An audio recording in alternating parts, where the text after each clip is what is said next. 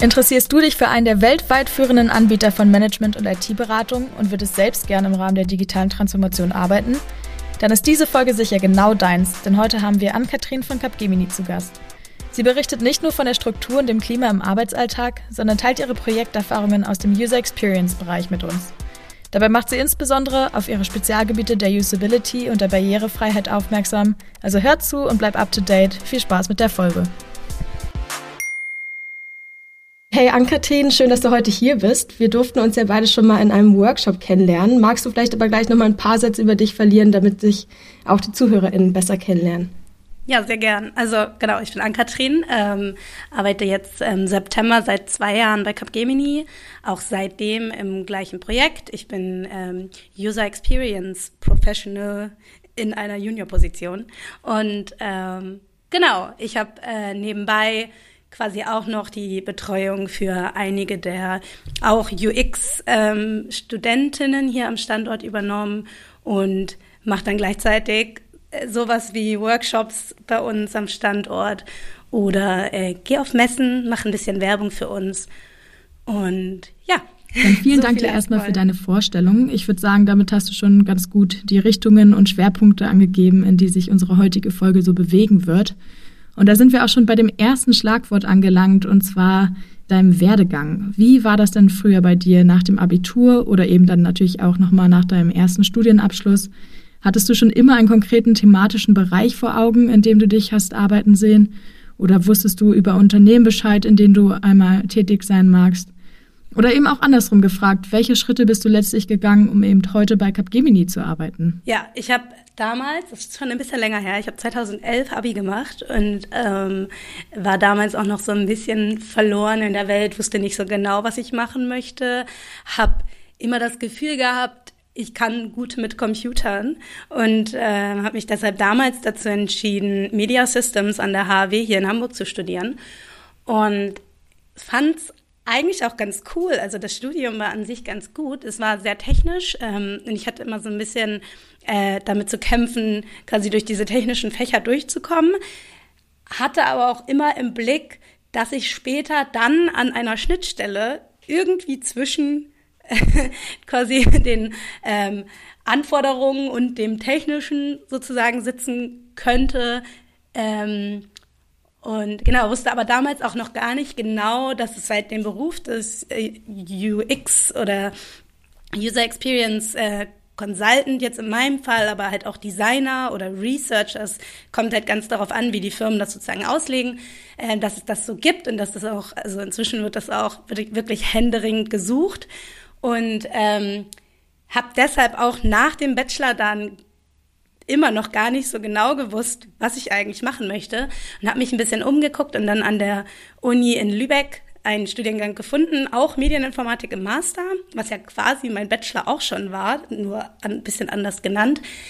Und der Master in Lübeck hatte den Schwerpunkt eben auf menschzentrierte Entwicklung und hatte dann auch im Studium quasi äh, Module für Psychologie vorgesehen. Und das fand ich dann super spannend und habe mich dann dafür beworben und wurde dann auch genommen und habe dann genau nach zwei Jahren Studium quasi ein Praktikum im UX-Design gemacht und bin dann auch recht zügig zu Capgemini gekommen, damals als Werkstudentin, weil ich gerne meine Masterarbeit in einem Unternehmen schreiben wollte und nicht so genau wusste, was für ein Thema ich oder über was für ein Thema ich schreiben möchte, mit was für einem Thema ich mich ein halbes Jahr lang beschäftigen möchte.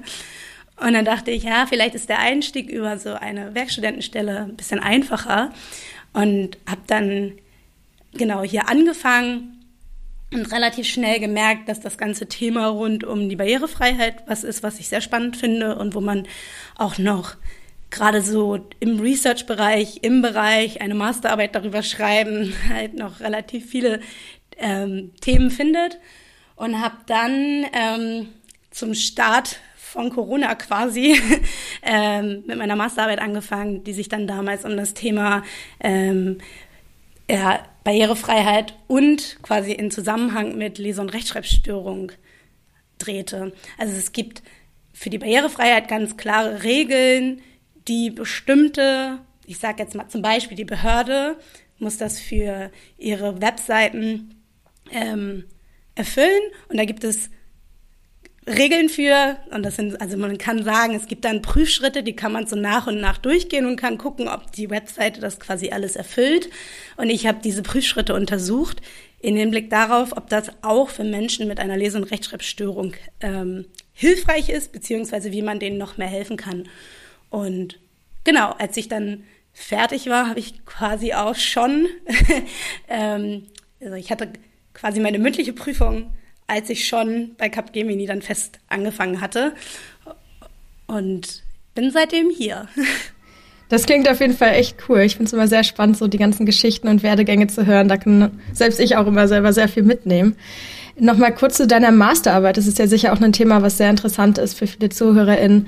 Wie, wie war denn da die Koordination oder auch die Themenfindung? Wurde eben dein Thema der Barrierefreiheit direkt angeboten und mit welchen Schnittstellen hast du hier vielleicht auch schon zusammengearbeitet? Äh, ja, da hatte ich das Glück, dass wir bei Capgemini da eigentlich relativ offen sind. Zum einen, ähm, wenn wir hier Studierende haben, die quasi schon mit einem festen Thema im Kopf ankommen und eigentlich nur noch Menschen aus der Wirtschaft braucht, die das mal ein bisschen von der anderen Seite aus betrachten oder bewerten oder mit, mit ähm, begleiten sozusagen. Ich hatte ja gesagt, ich hatte noch nicht so wirklich ein Thema und hatte jetzt einfach nur gehofft, dass ich durch Capgemini so ein paar Ansprechpartner finde, die Barrierefreiheit auch schon aktiv in Projekten irgendwie umsetzen müssen, die das die auch wissen, wie das ist, weil in der Theorie hört sich das ja alles immer toll an, aber äh, so in, in der Praxis ist das, ja, es hat sich auch schon verbessert, aber das ist natürlich dann alles immer nicht so einfach, wenn ich jetzt, wie ich auch vorhin gesagt habe, man redet da irgendwie von Prüfschritten, die irgendwie erfüllt sein müssen.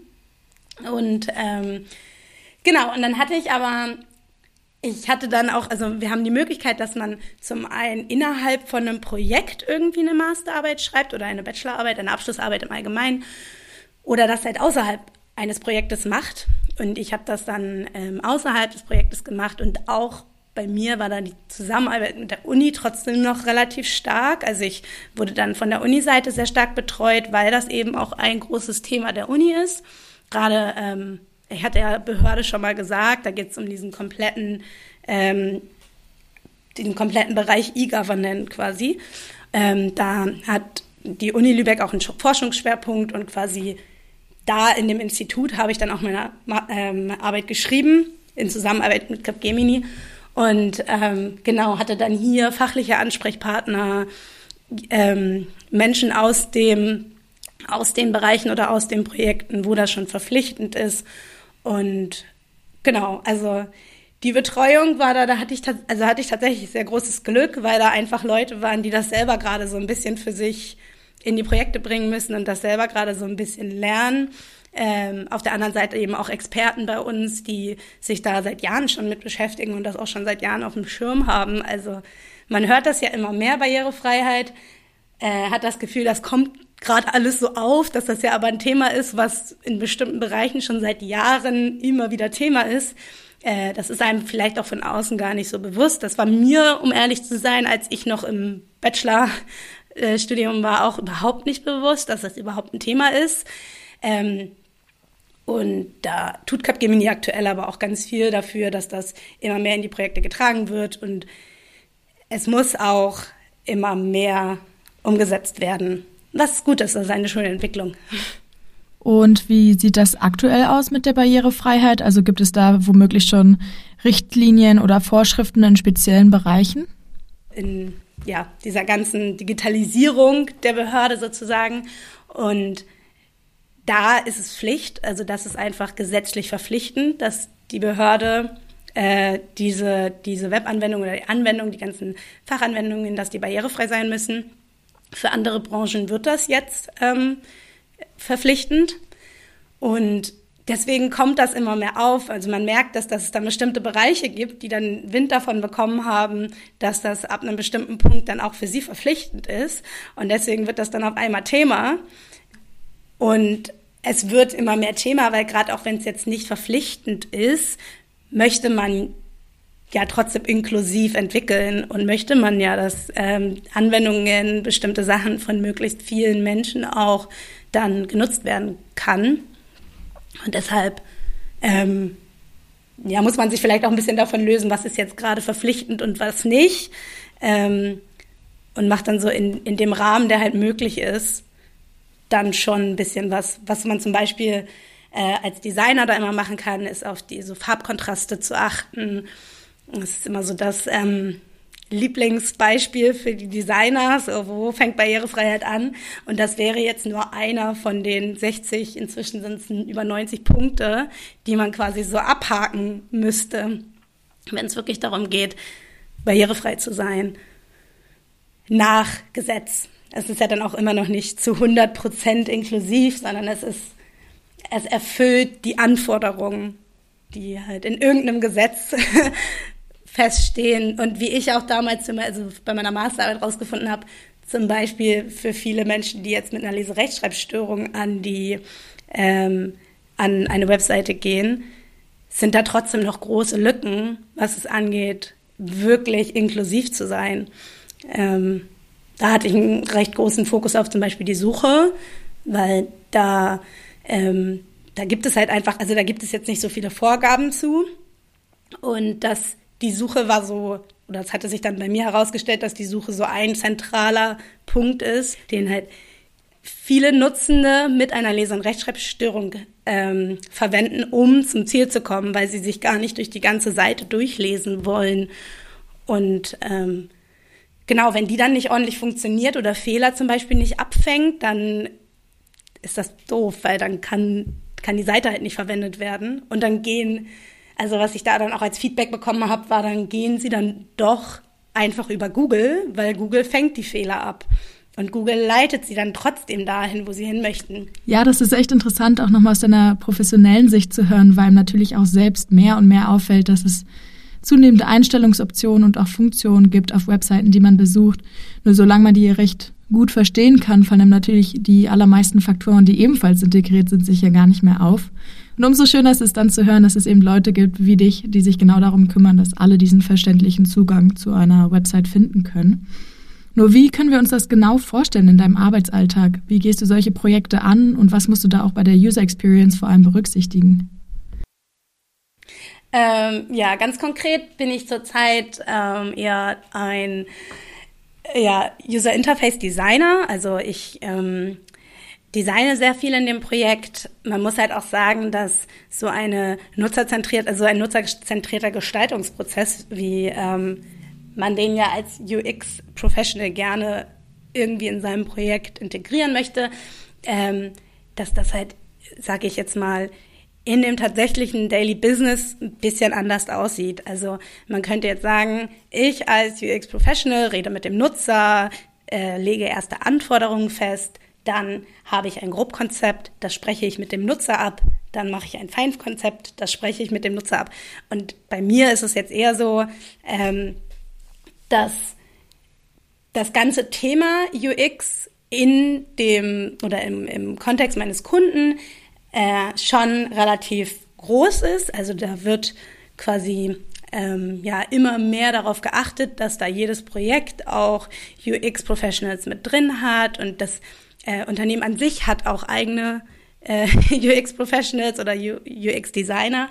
Ähm, und wir sind dann, dann sozusagen an der Schnittstelle zu den Stakeholdern, die uns ähm, die Anforderungen quasi vom Nutzer übermitteln. Das heißt, ich bin jetzt nicht im, also nicht immer, ich bin schon auch mal im direkten Kontakt mit den NutzerInnen, aber meistens ähm, läuft das dann quasi noch über diese Stelle ähm, eines Stakeholder. Und ich bin dann im engen Kontakt mit unserer IT und ähm, ja, stimmen da dann die Konzepte ab, helfe dann auch bei der äh, Spezifikation von bestimmten Themen und stelle dann letztendlich auch die Designs zur Verfügung, die dann den EntwicklerInnen und äh, auch den Testern später hilft zu verstehen, was eigentlich gefordert ist.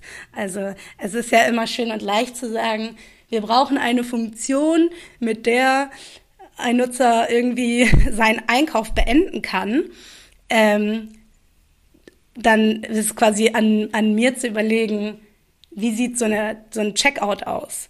So jetzt einfach als Beispiel. Und ähm, wie gesagt, auf der einen Seite dann die, ähm, ja, die Personen, die mir dann helfen, quasi die Anforderungen der Nutzer zu verstehen. Und auf der anderen Seite die IT, die mir hilft oder die ich dann auch gut genug verstehe, um zu wissen, was kann überhaupt umgesetzt werden in dem und dem Rahmen der Zeit.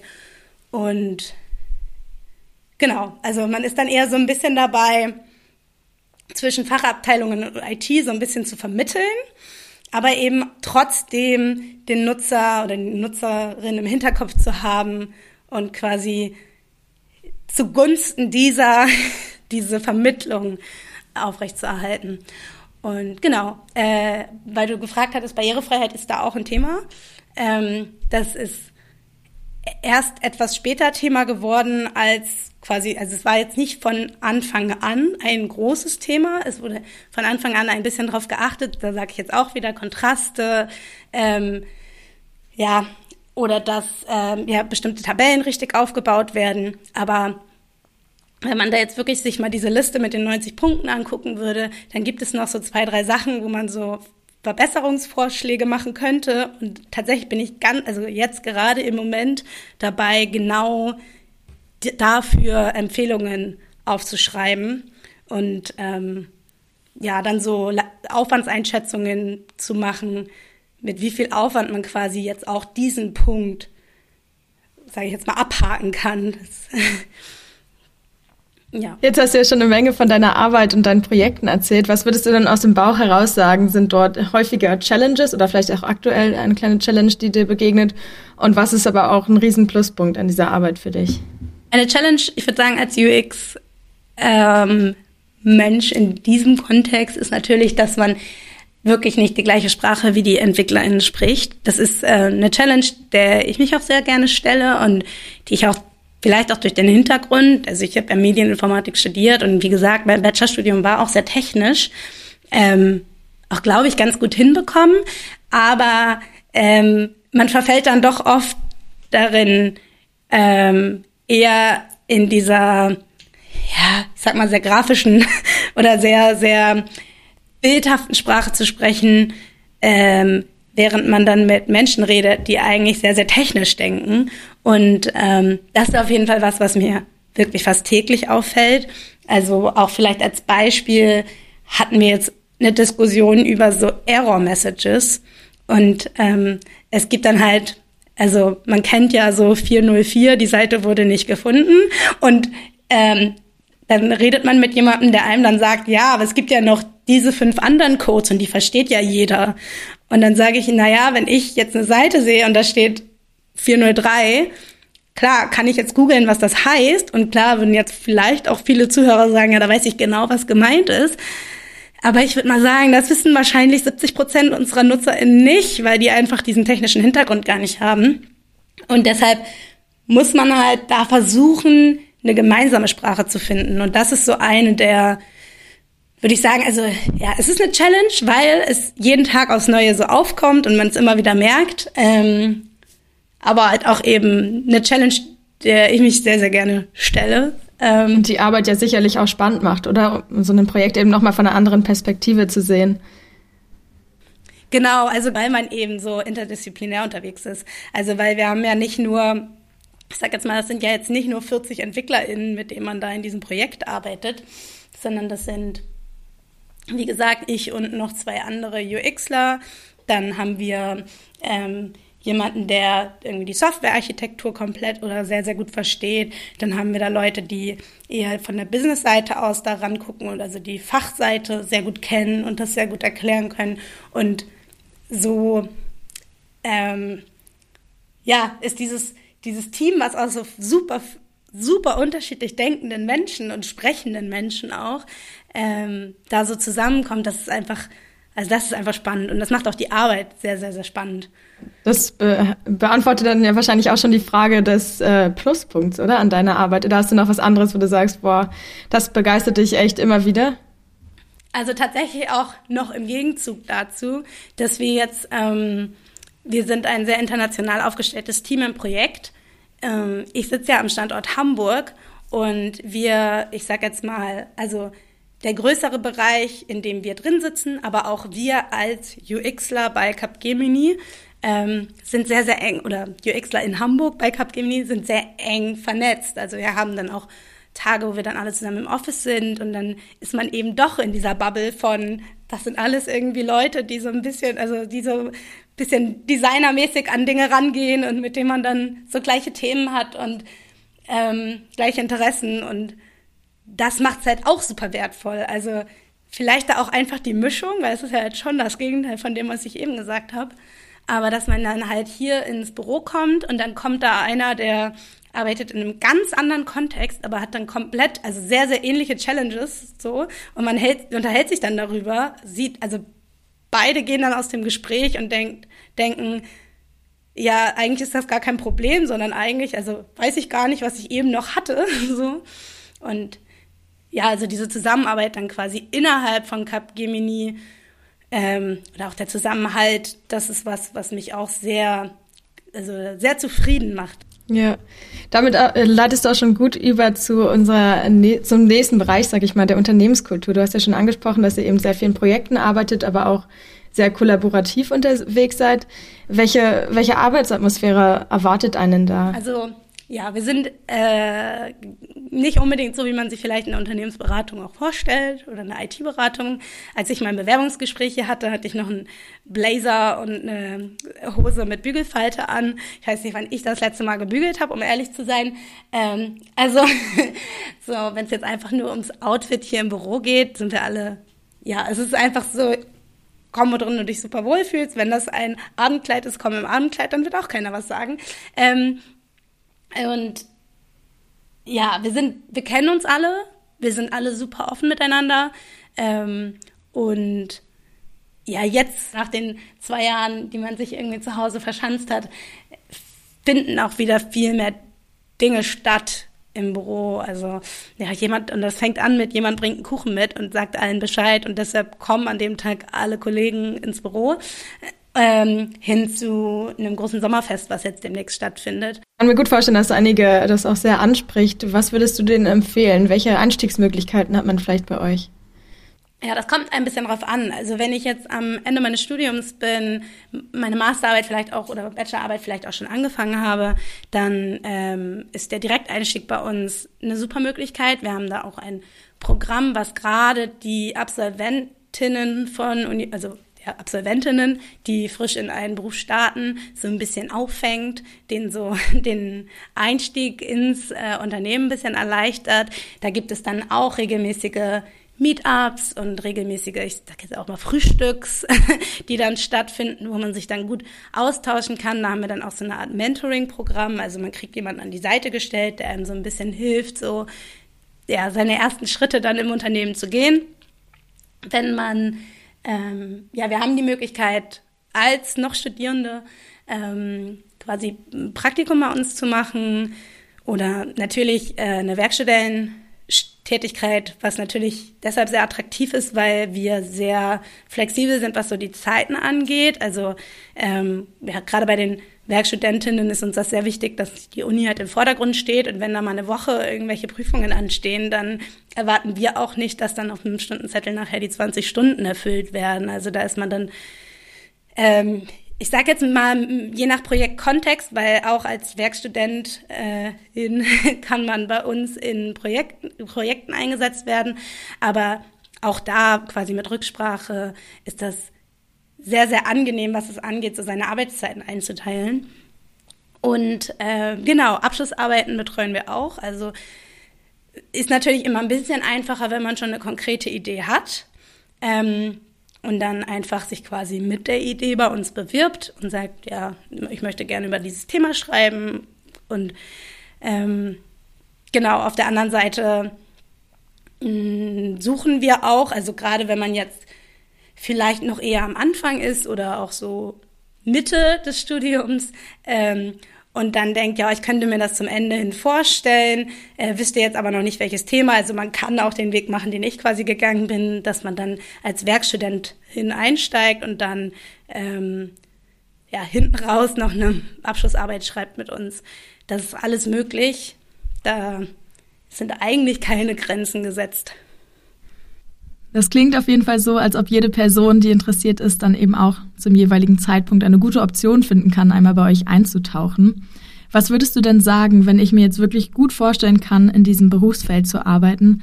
Gibt es da eine Eigenschaft, die du empfehlen würdest mitzubringen, damit man wirklich in der Tätigkeit auch aufgeht? Ja, das ist auch gar nicht so einfach zu beantworten. Man kann natürlich sagen, man sollte so ein gewisses Einfühlungsvermögen mitbringen, weil es ja eben darum, es geht ja nicht darum, was du als Marie ähm, quasi erwartest von einem System, sondern es geht ja darum, was der oder diejenige, die nachher dein System nutzen muss, von diesem System erwarten wird. Und ähm, deswegen ist so, eine gewisse, so ein gewisses Einfühlungsvermögen natürlich sehr wichtig und auch so eine Offenheit gegenüber allen Dingen eigentlich, weil das hilft einem ja immer. Wenn man jetzt so grundsätzlich fragt, was muss ich mitbringen, um ein guter Berater zu sein, kann ich auch sagen, ähm, dass das komplett auf die Person ankommt. Also es gibt, es gibt wahrscheinlich auch so ein bisschen die Angst, wenn man zu schüchtern ist, dass einem das dann vielleicht nicht so passt oder wenn man zu aufgedreht laut ist, dass das dann vielleicht nicht passt und dass wir haben wirklich alle Persönlichkeiten hier abgedeckt. Also es kommt ein bisschen darauf an, wie quasi, wie sehr du für Themen brennst, wie doll Lust du auf die Dinge hast und gar nicht, wie laut oder leise du bist oder ja, also das, das einfach ausprobieren, einfach bewerben und dann quasi gucken, weil ja, man irgendwie viele Persönlichkeiten dann doch also die passen dann einfach trotzdem, es, trotzdem, dass sie vielleicht vorher dachten, ich bin zu leise, ich bin zu laut, wie auch immer. Ja, da gibt's eigentlich nicht so die eine Person, die, also auch wenn man hier über den Flur geht, wenn ich jetzt rausgehe und dann habe ich bestimmt, also zehn verschiedene Menschen, die zehn verschiedene Persönlichkeiten mitbringen und wirklich alle irgendwie so ihre Eigenarten haben und ihre, ja, ihre Persönlichkeit mitbringen, die wir brauchen. Wir brauchen Vielfalt. Das sind auf jeden Fall sehr schöne Worte zum Abschluss. Vielen lieben Dank dir für das spannende Interview und auch vor allem all die Einblicke, die du uns in dieses sehr interessante Thema, wie ich finde, gegeben hast. Ich kann mir sehr gut vorstellen, dass da jetzt auch meine Sensibilität noch mal ein bisschen gewachsen ist und ich vielleicht bei der einen oder anderen Website, die ich so sehe, nochmal an unser Gespräch denken muss. Ja, danke auch. Dann bis hoffentlich bald mal wieder. Ja, bis dann. Tschüss. Tschüss.